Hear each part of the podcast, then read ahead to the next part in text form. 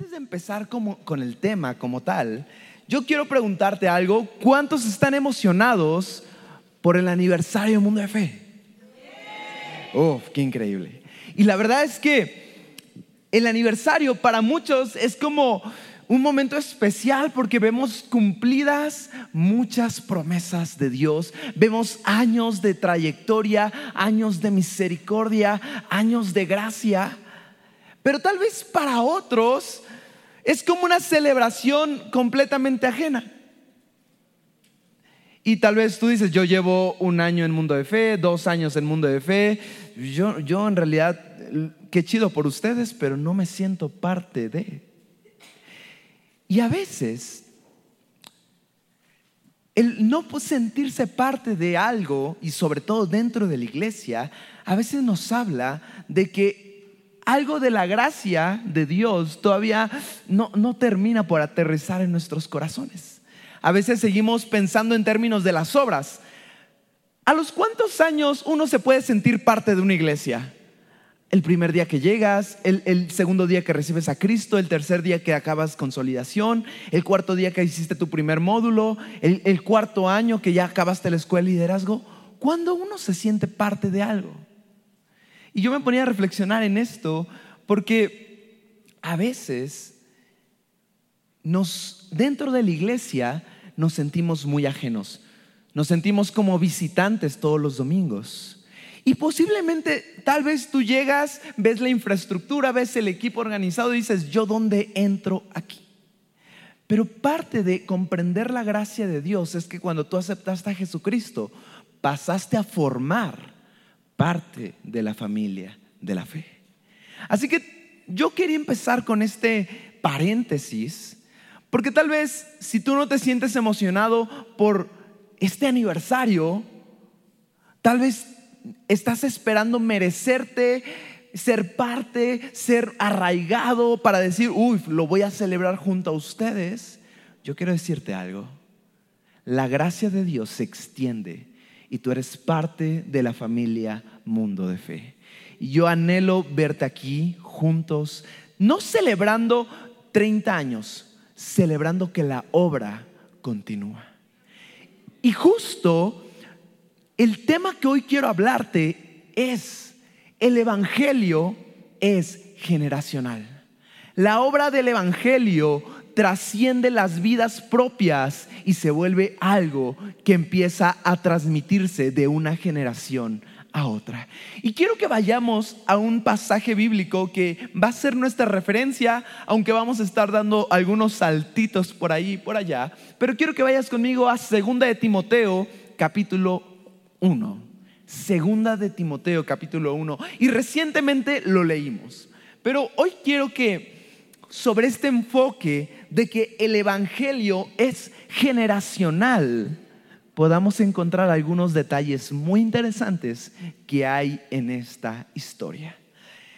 Y te voy a lanzar una pregunta en lo que encuentras el pasaje, segunda de Timoteo, capítulo 1, y la pregunta es esta.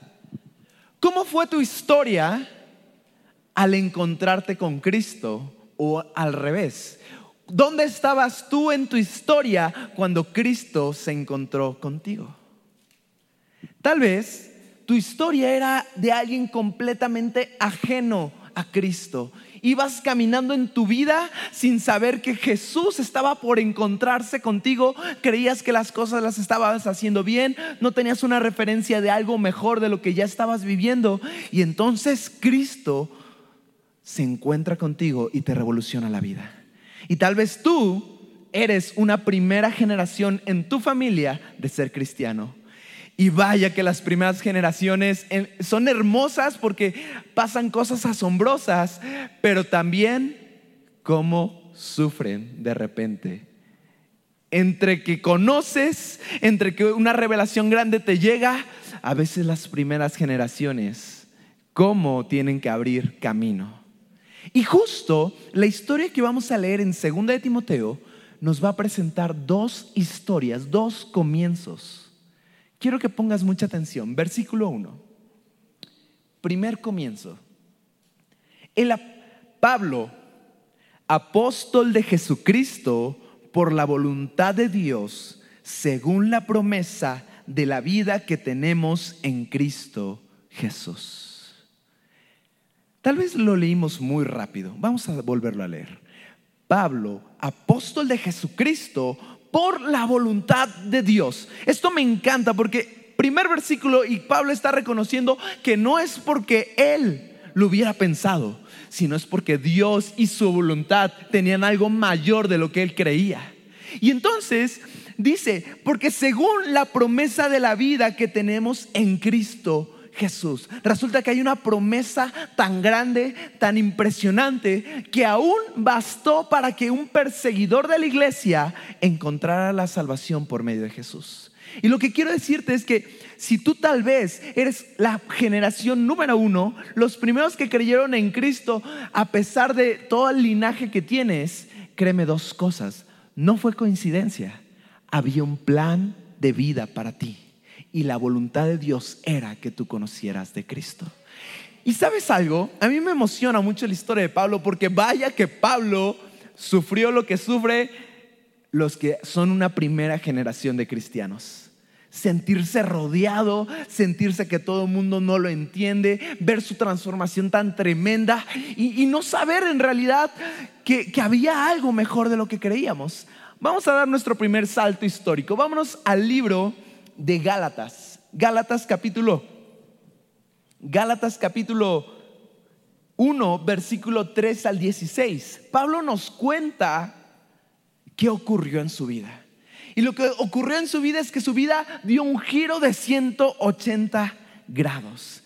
Y ya que llegaste a Gálatas capítulo 1, versículo 3 al 16, el día de hoy estoy leyendo Reina Valera 2020, año 2020, dice así, habéis oído acerca de mi conducta en otro tiempo, en el judaísmo, que perseguía de sobremanera a la iglesia de Dios y la asolaba en el judaísmo yo aventajaba a muchos compatriotas de mi generación, pues era mucho más celoso de las tradiciones de mis antepasados.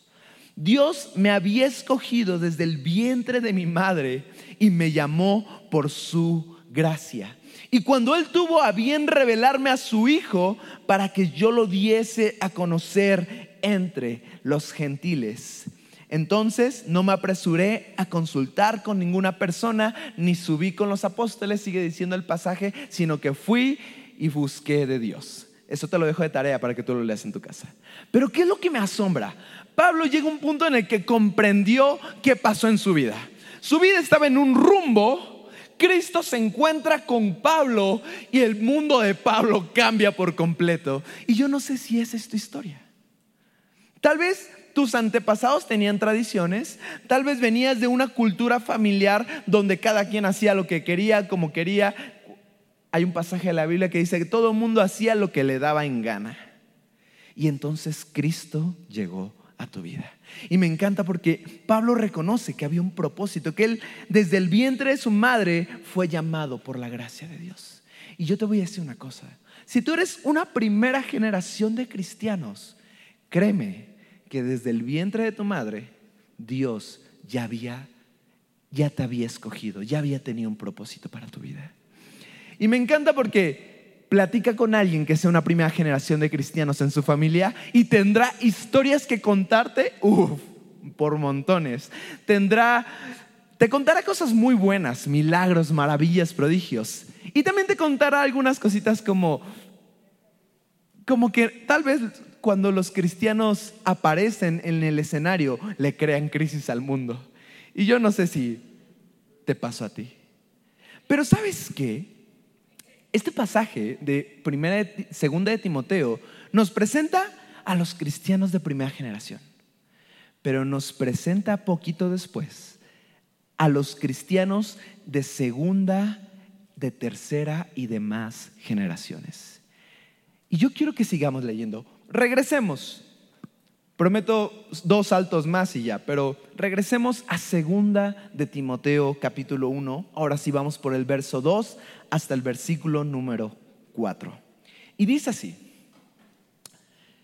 Pablo continúa diciendo, versículo número 2, esta carta le escribo a Timoteo, amado Hijo, gracia, misericordia y paz de Dios Padre y de Jesucristo nuestro Señor. Versículo número 3 y 4.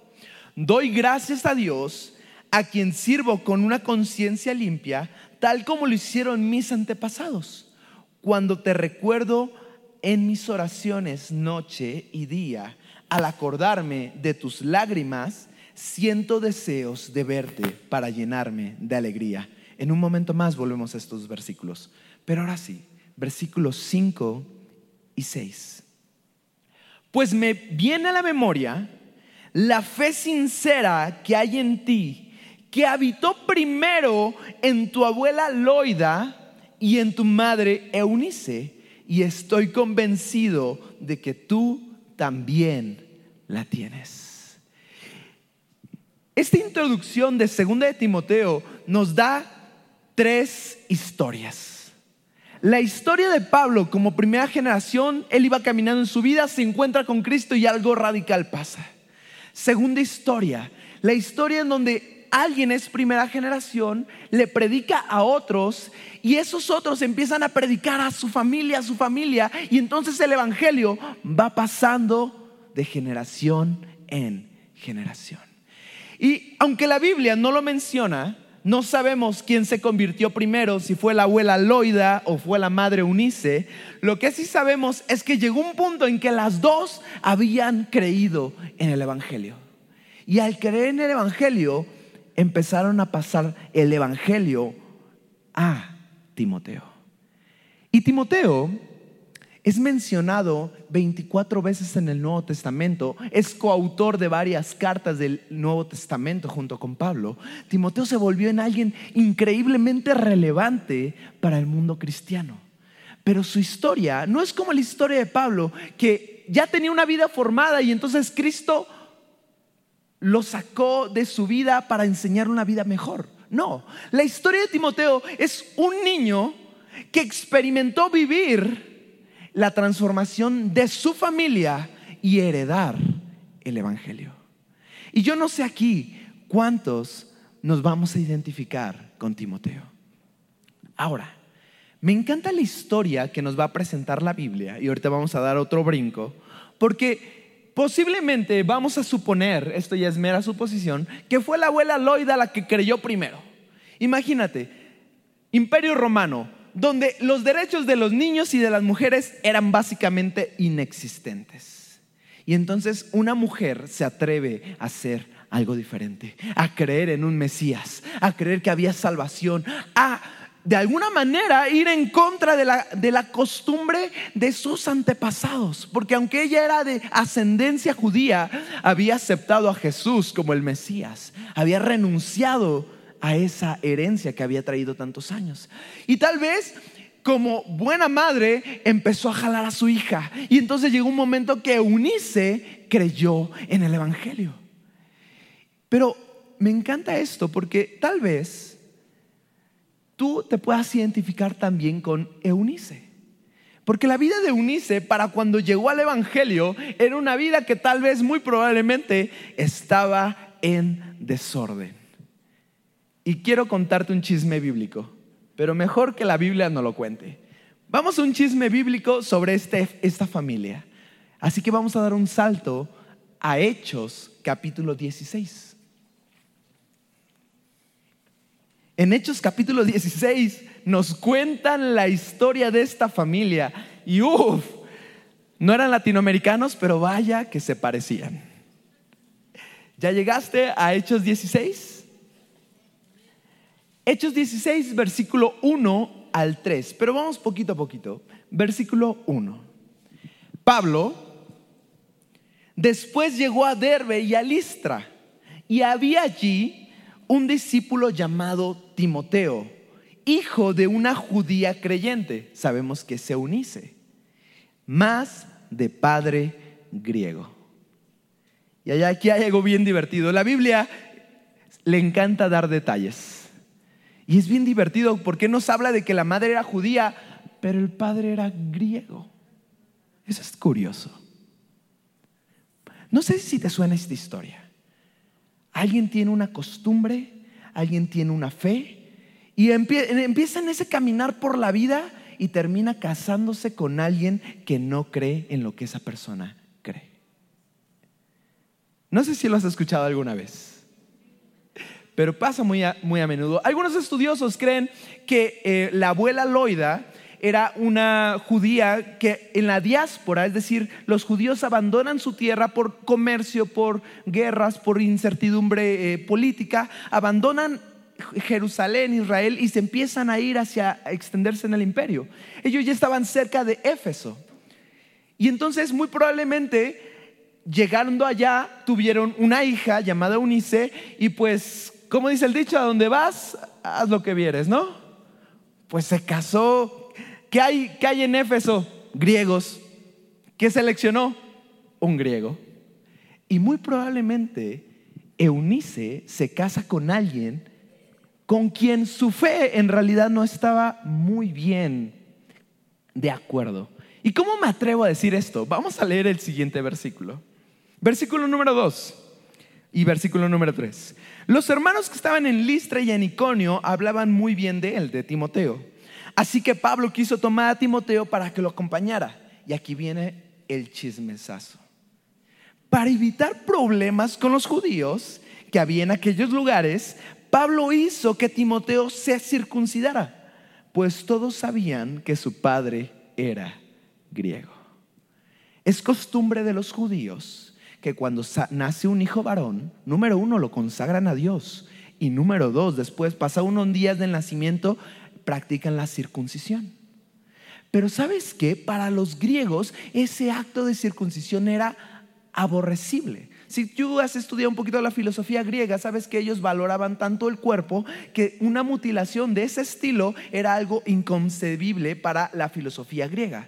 Así que el hecho de que Timoteo no estuviera circuncidado es que muy probablemente en el amor de Unice y su padre nació un hijo y cuando llegó la mera hora, términos modernos, cristiano, alguien que no es cristiano, ¿y ahora dónde lo bautizamos? ¿no? Ahora, ¿en qué iglesia lo presentamos? Algo así pasó. Y finalmente, por la época y las circunstancias, el padre tomó una decisión. Mi hijo no me lo circuncidan. Qué impresión.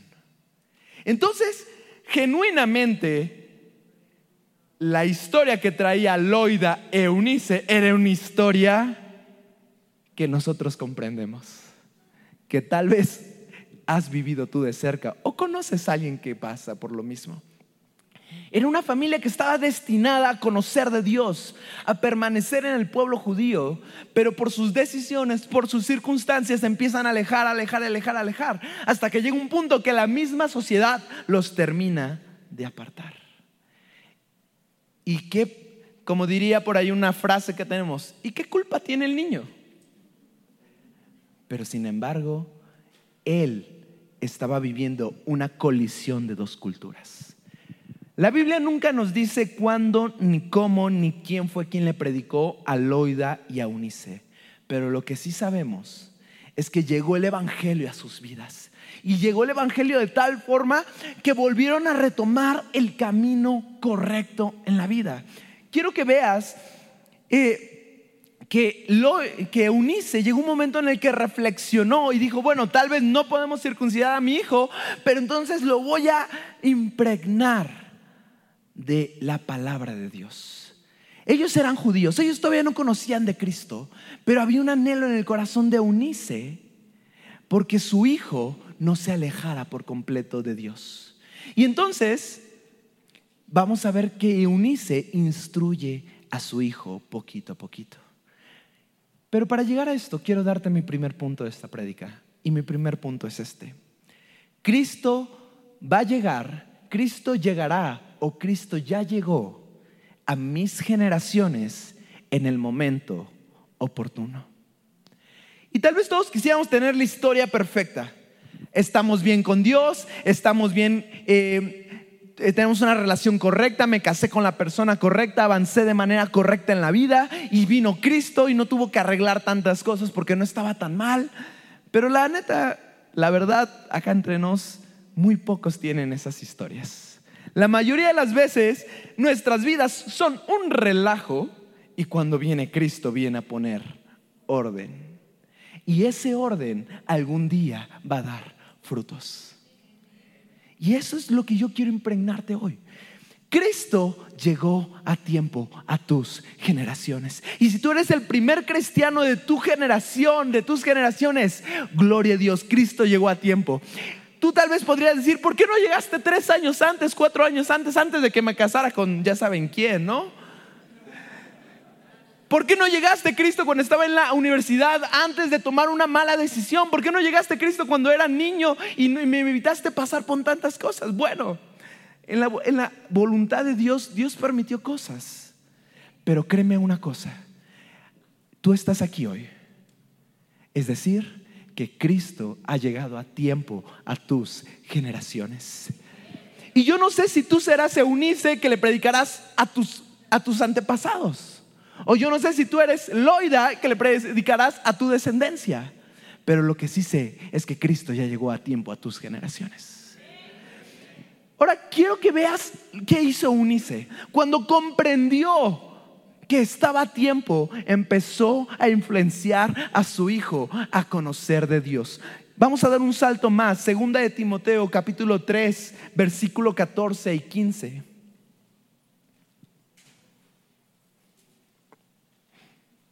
Segunda de Timoteo, que es capítulo 3, 14 y 15, que es un poquito más adelante de lo que estamos leyendo.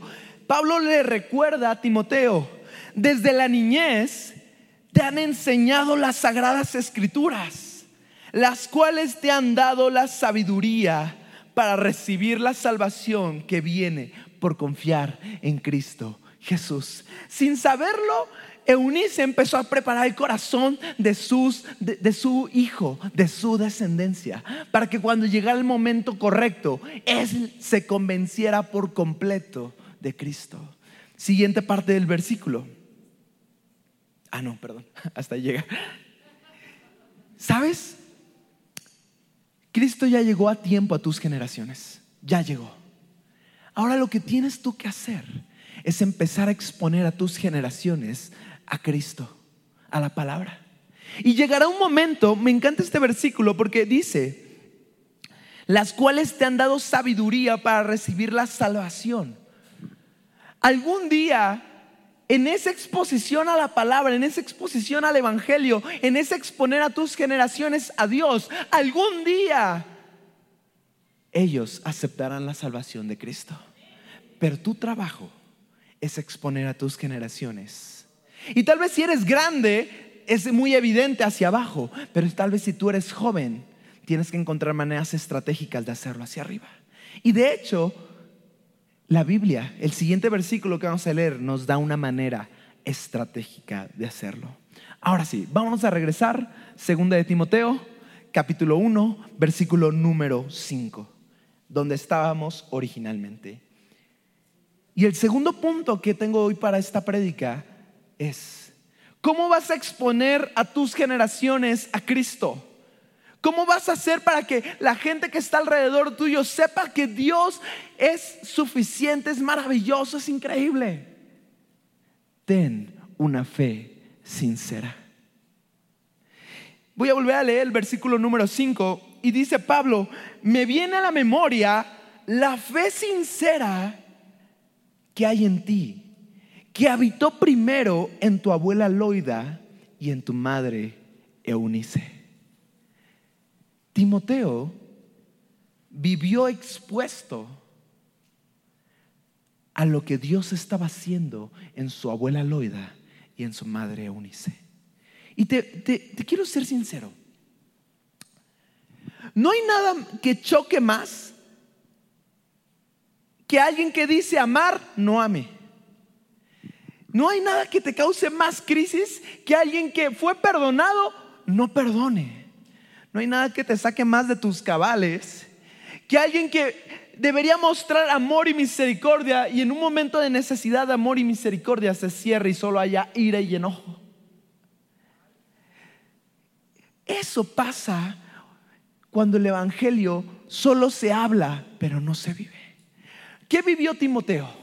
¿Qué convenció a Timoteo de un día agarrar con un loco como Pablo e irse? ¿Qué convenció a Timoteo de un día, voy a decirlo con estas palabras, dejar la tradición de su papá griego y tomar tal vez por amor a otro la circuncisión y seguir a Pablo?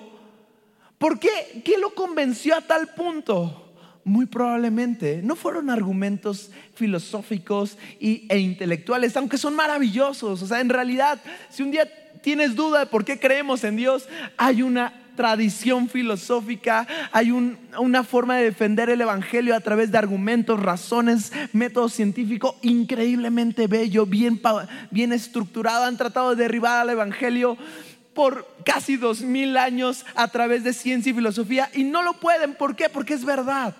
Y cada día más nos acercamos a confirmar la verdad del Evangelio. Filosóficamente e intelectualmente nadie es ateo. ¿Por qué la gente se vuelve atea? Porque cuando tuvieron de frente a un cristiano, no reflejaba a Cristo.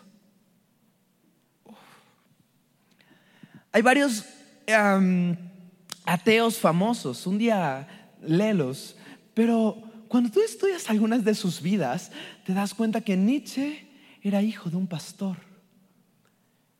Y lo que a él le causó crisis no fue la muerte de su mamá, sino fue ver a un padre que aunque decía que era pastor, no reflejaba a Cristo, lo golpeaba, hacía cosas indebidas. Y eso le hizo alejarse del Evangelio.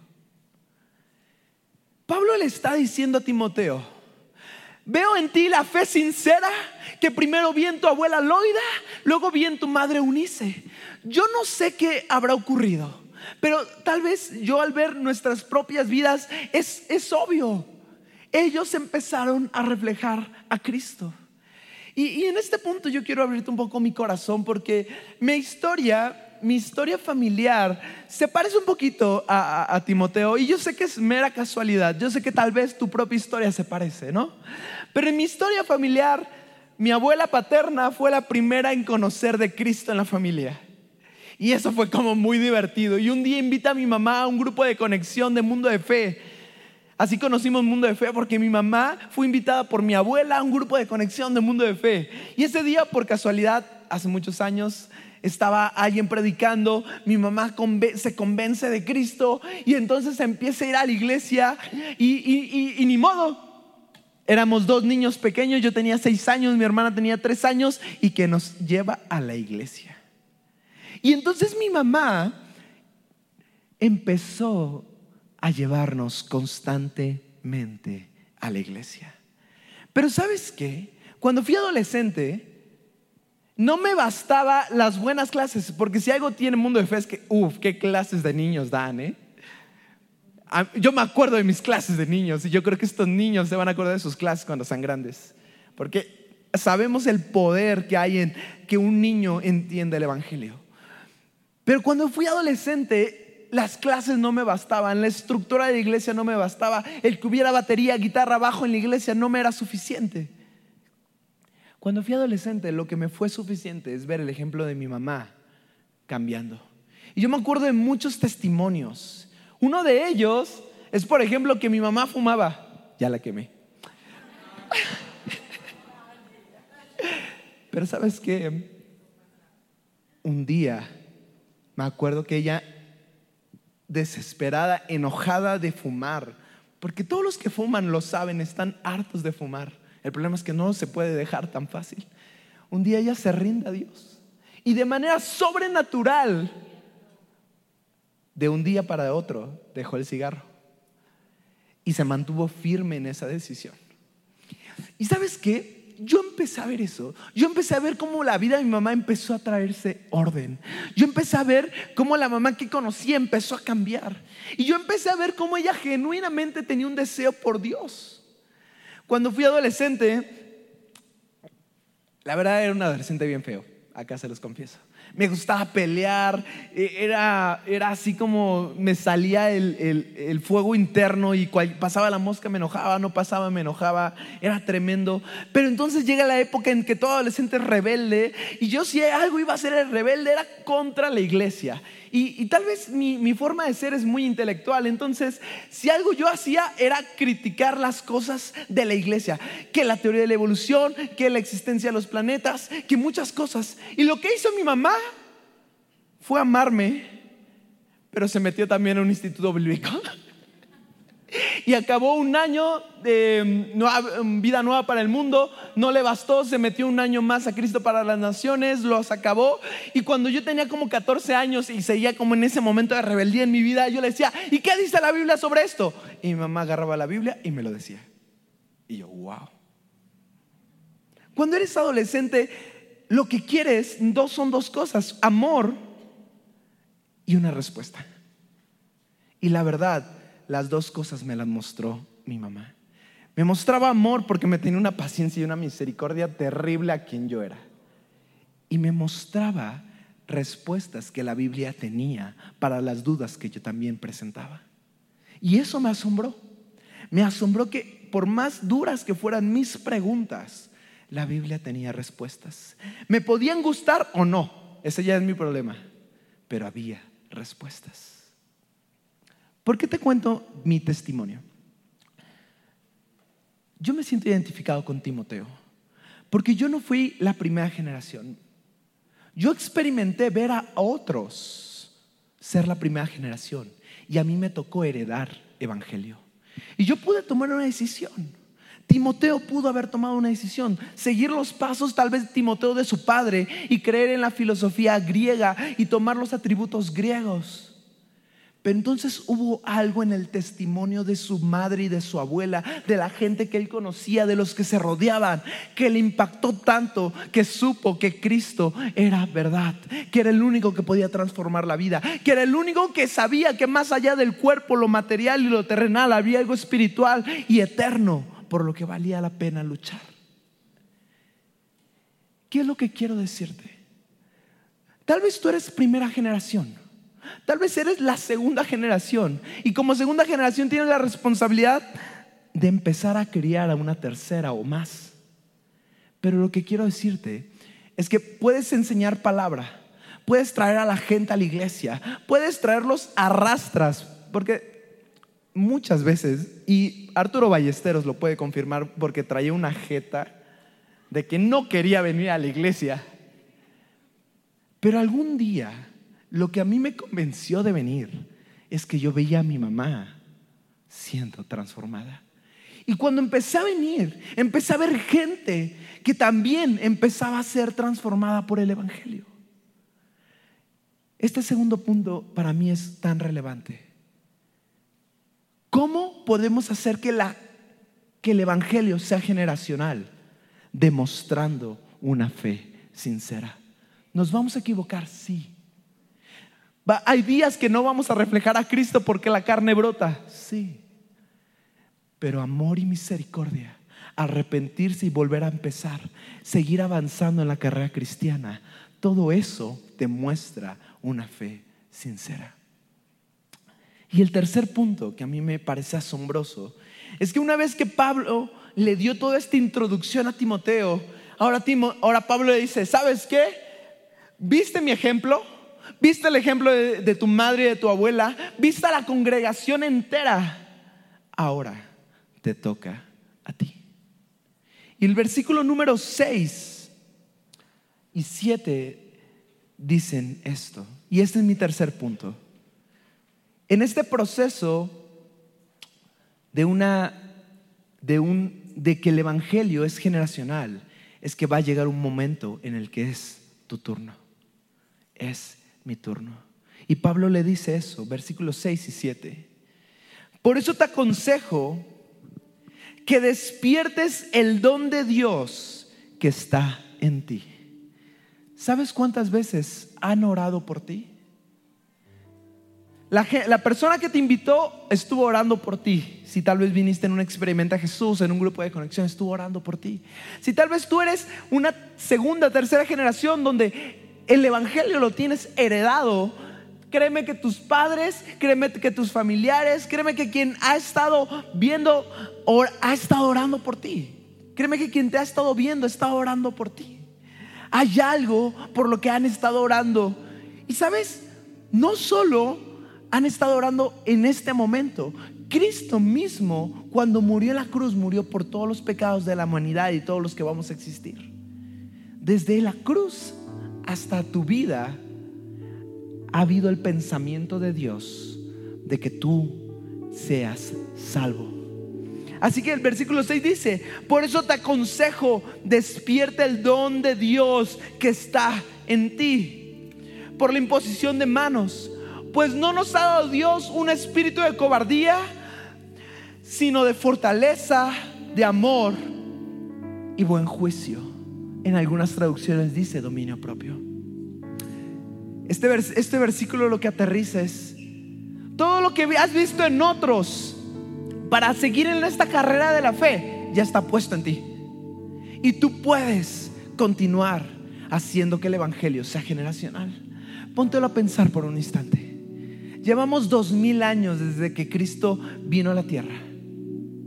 Más de dos mil años. ¿Cómo es posible mensaje no solamente trascendiera fronteras, trascendiera reinos, trascendiera épocas, trascendiera persecución, trascendiera muertes. Porque la gente cuando veía a un cristiano de veras decía, ¿Cómo es posible que des tu vida por alguien que no conoces? Lo orábamos hace rato. ¿Cómo es posible que ames a alguien que no debe ser amado? ¿Qué hay en ti que hace que puedas perdonar lo imperdonable? ¿Por qué tú te aferras tanto en predicar a otros como si su vida y su alma dependieran de eso? Cuando alguien ve un genuino cristiano, te convences porque ves a Cristo mismo en ellos. Y entonces el Evangelio se vuelve generacional. Pablo, Timoteo, Tal vez su padre físicamente. No sabemos. La Biblia no nos dice si se convirtió o no se convirtió, murió o no murió. No lo sabemos. Pero lo que sí sabemos es que Pablo le llamó hijo amado.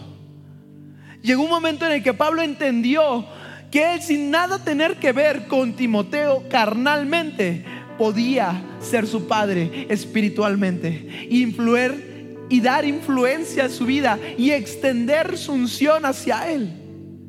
Y si tú lees, muchos teólogos creen que segunda de Timoteo es el testamento espiritual de Pablo.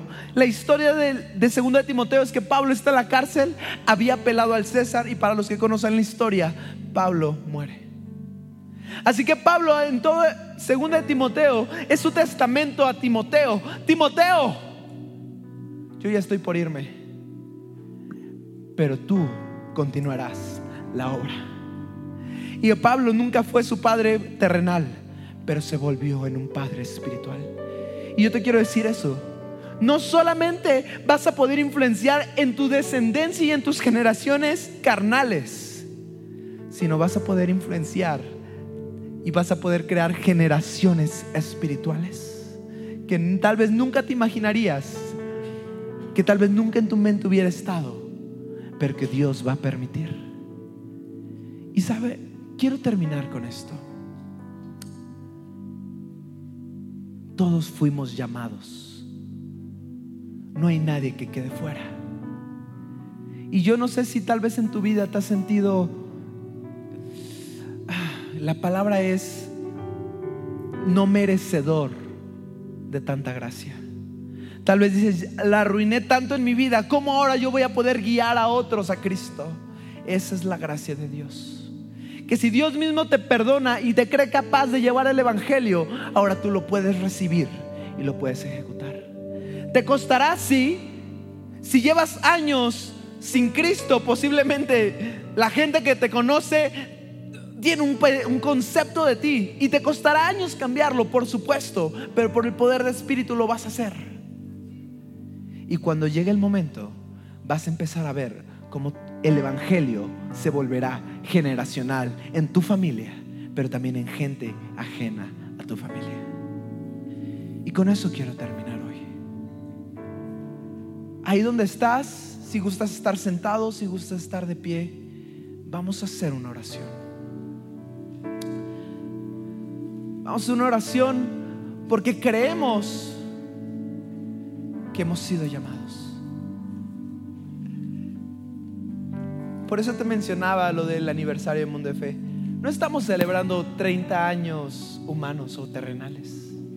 Estamos celebrando que por la gracia de Cristo, generación a generación a generación, ha pasado el Evangelio.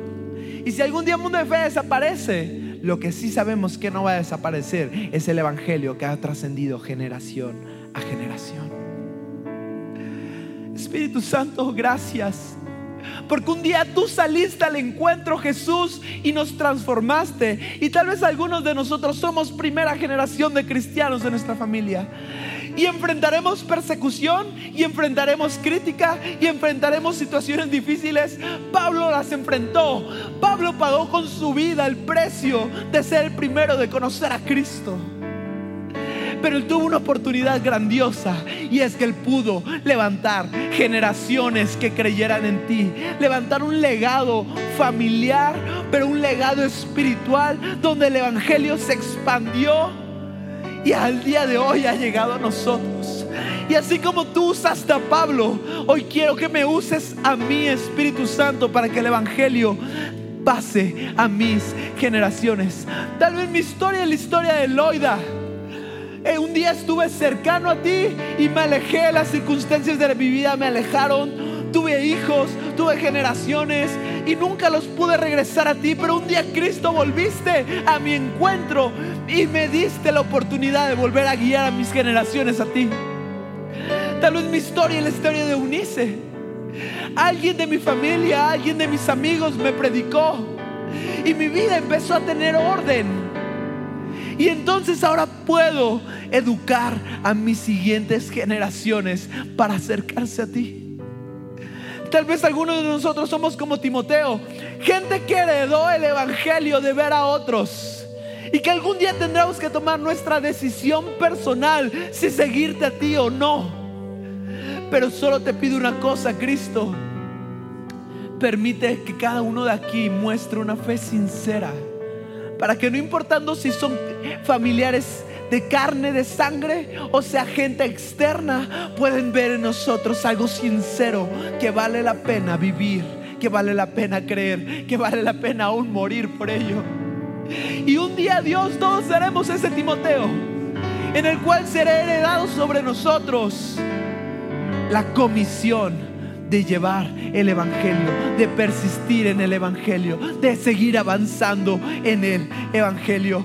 Jesús, gracias, porque yo sé que aquí has puesto demasiados Timoteos que siguen extendiendo el Evangelio y tal vez nuestros padres espirituales ya aún han muerto, pero nosotros seguimos continuando la obra. Y si algo Dios estamos felices es que como mundo de fe, por 30 años, no nos hemos enfocado en el número nos hemos enfocado en la comisión, ir y predicar el Evangelio. Y si hoy podemos celebrar 30 años, es por la gracia y la misericordia, porque ha habido gente que ha mostrado fe sincera y que podemos seguir su ejemplo, porque ha habido padres espirituales para Timoteos sin padres que pueden tomarse de ellos para aferrarse y avanzar. Gracias Jesús, porque yo creo el cumplimiento de esta palabra hoy en día en nuestra generación y en nuestra iglesia. Y yo sé Dios que seguirás usándonos, porque nos moriremos todos nosotros, pero el Evangelio permanecerá, porque ese eres tú, el que trasciende épocas, vidas y generaciones. Todo esto para ti la gloria, Cristo Jesús. Amén y amén.